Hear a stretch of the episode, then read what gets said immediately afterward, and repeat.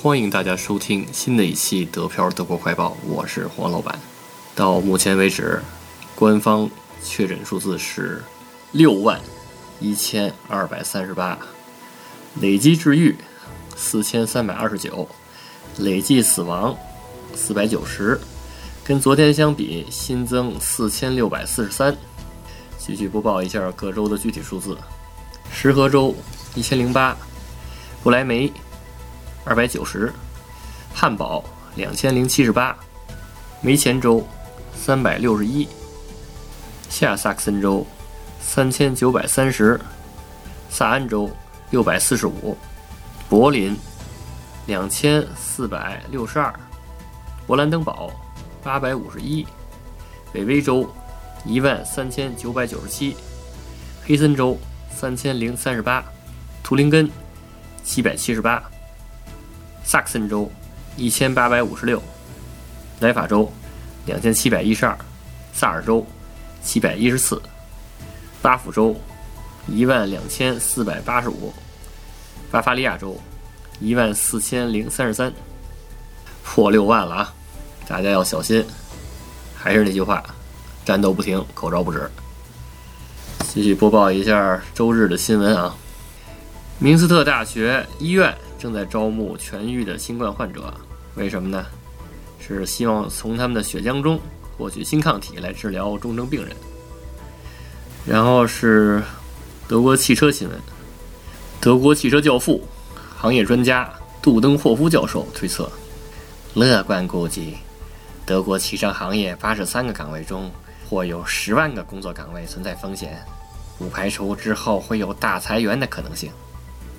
看来这个疫情对汽车行业打击还是很大的啊。接下来是黑森州新闻，黑森州财长费舍尔周六被发现在 ECE 的路段上死亡，ECE 就是德国的高铁。调查人员初步判断是自杀，估计是压力太大、焦虑所致。大家不要太焦虑。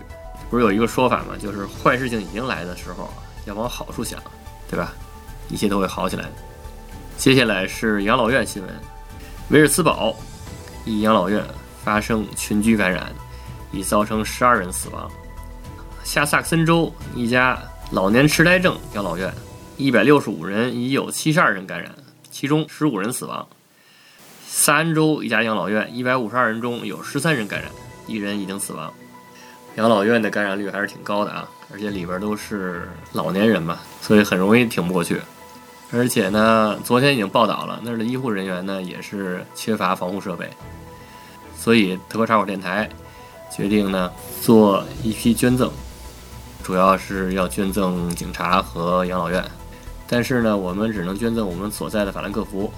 如果其他州的朋友有资源的话，可以做类似的捐赠，然后来帮一帮这些养老院。好不好？听了好多坏消息了，对吧？然后来听一个比较有意思的消息：德国租户协会主席谴责，这简直是不知羞耻的无耻行为。这些大公司赚了钱，想享受保护小公司的法律。我们从来没有想到他们会竟然不付房租。联邦司法部应该管一管。然后这里指的大公司呢，主要指阿迪达斯，这还是挺逗的啊。这个阿迪达斯这么大的公司居然不付房租啊，这是有点耍赖了，对吧？就是疫情期间有点耍赖了，这个 这个不太好。行吧，今天的德国新闻快报我做完了。如果大家想加群，想跟黄老板和主播讨论的话，就加 D P I A O R A D I O 德票 Radio 就可以加群了。行吧，欢迎大家收听，下期再见。